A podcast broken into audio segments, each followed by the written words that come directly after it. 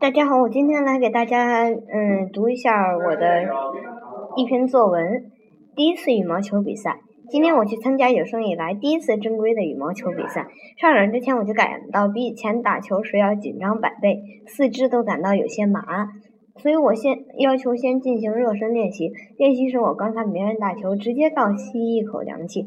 对方个子不高，力量却非常大，动作刚劲有力，一开始就把对手打得稀里哗啦。比赛前我只知道要和这个选手比赛，感觉自己真倒霉。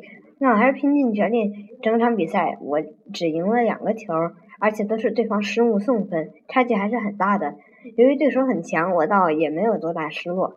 第二局我本来占绝对优势，上半场打到十一比三，嗯，交换场地之后，我却一蹶不振，连连输球，最后无论怎么拼也无法挽回败势。最后赛赛点时打到二十平，我心里开始有巨大变化，怎么也看不准球，感觉有四十五千米的地层压在我心上，导致判断失误，球飞出了界线两米，最终以二十一比二十落败。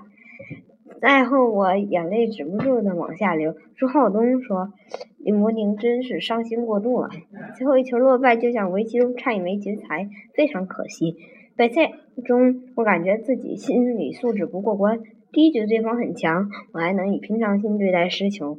第二局在领先的情况下被逆转，比分被追平时又不能控制心态，导致最终的失败。